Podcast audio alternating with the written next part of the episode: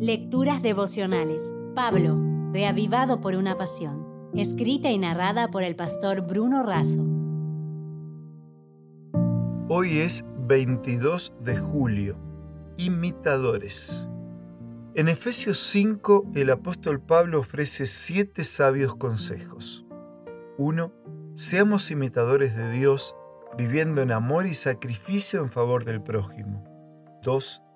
Huyamos de toda inmoralidad sexual, porque quien no abandone la impureza no participará en el reino de Dios.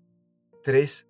Cuidemos nuestras palabras, que sean siempre para curar y no para lastimar. 4. Vivamos como hijos de la luz, practicando la bondad, la justicia y la verdad. 5. Usemos el tiempo de manera sabia, sin perder el tiempo. 6 huyamos de las bebidas alcohólicas. 7. Que el marido ame a su esposa y que la esposa ame a su marido.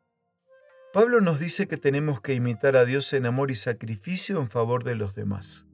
El mensaje adventista en Sudamérica se introdujo porque Jorge Riffel renunció a sus comodidades y amistades en Estados Unidos y priorizó la difusión del Evangelio y la salvación de sus antiguos conocidos y de tantos desconocidos. Su misión y su convicción se vieron fortalecidas por el apoyo de tres familias que también dejaron todo y viajaron con él, las familias Frick, Janke y Zimmermann. El pastor Rolando Benjar Hexe, descendiente de pioneros, cuenta en el libro Crespo, Iglesia Madre, que años más tarde, cuando Juan Riffel en una sesión de la Asociación General se refería a su abuelo Jorge, lo hizo mencionando tres características de él, su espíritu de oración y amor por las reuniones, su espíritu misionero y su espíritu de generosidad. Jorge tenía un lugar especial donde pasaba mucho tiempo en oración. El gran tema era la misión. Oraba por misioneros, por las personas para estudiar la Biblia, por conversiones y bautismos. El espíritu misionero y de generosidad no tenía límites. Ponía todo a disposición, realizaba largos viajes en sus carros a caballos para tener reuniones, visitar personas y compartir el Evangelio.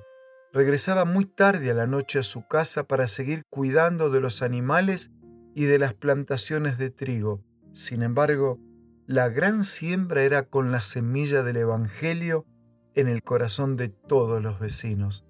Tenía un fuego en su corazón que ardía y encendía nuevos fuegos. Elena de Huay destacaba así la labor de los pioneros.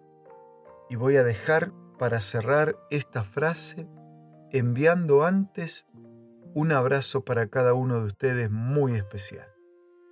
Los hombres experimentados y piadosos que iniciaron esta obra, que se negaron a sí mismos y no vacilaron en sacrificarlo todo por su éxito, ahora duermen en la tumba. Su pureza, su devoción, su abnegación y su unión vital con Dios constituyeron una bendición para la edificación de la obra. Si desea obtener más materiales como este, ingrese a editorialaces.com.